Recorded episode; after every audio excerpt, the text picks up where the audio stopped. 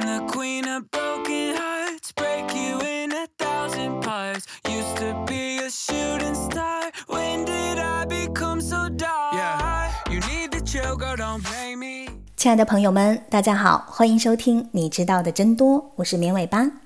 我们的节目是每周一到周五的晚上七点准时更新，大家可以在喜马拉雅、荔枝等音频平台收听，也欢迎大家添加绵尾巴的微信投稿和建议，二七七五零六五三零等你来哦。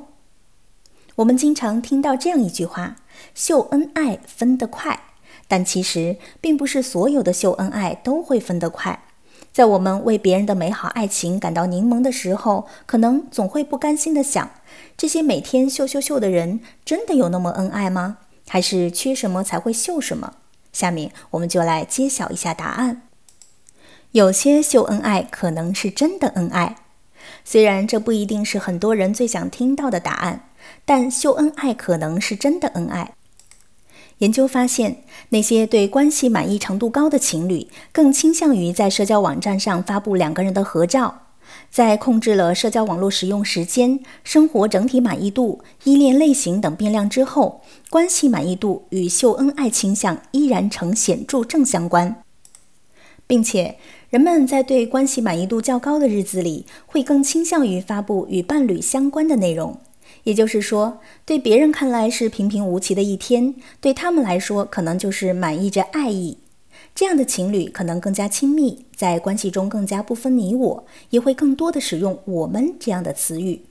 但有时候秀恩爱不一定是真的因为恩爱，一些频繁秀恩爱的人，可能并不是单纯为了纪念自己爱的瞬间，而是出于一些其他的心理机制。第一种，想要塑造自我形象。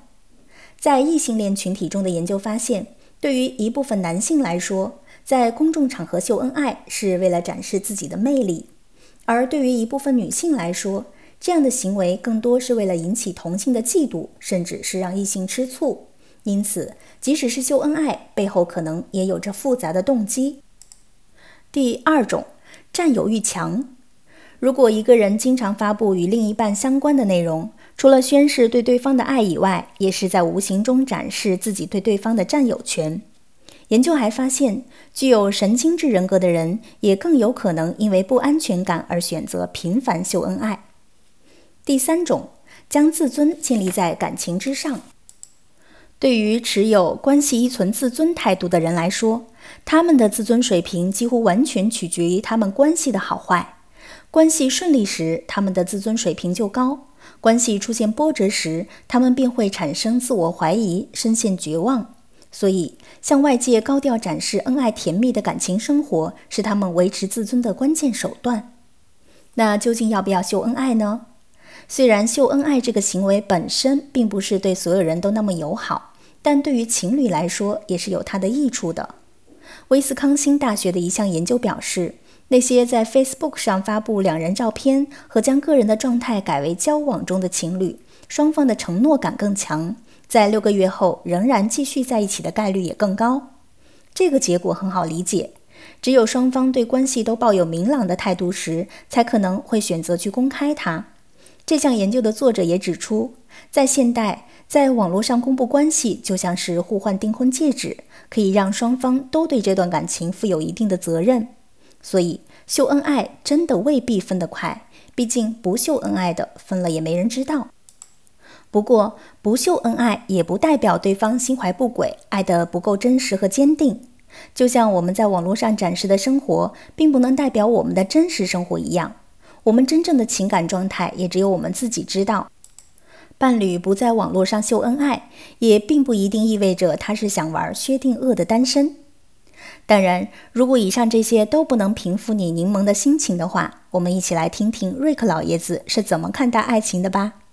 所谓的爱情，不过是让动物繁衍后代的化学反应罢了。开始时让人头昏脑热，然后就慢慢消退，只留给你一段失败的婚姻。我是这样，你父母也会是这样。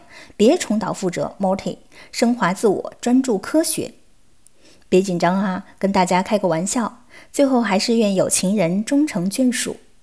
好的，以上就是本期节目的全部内容了，感谢大家的收听，下期节目我们再见吧，拜拜。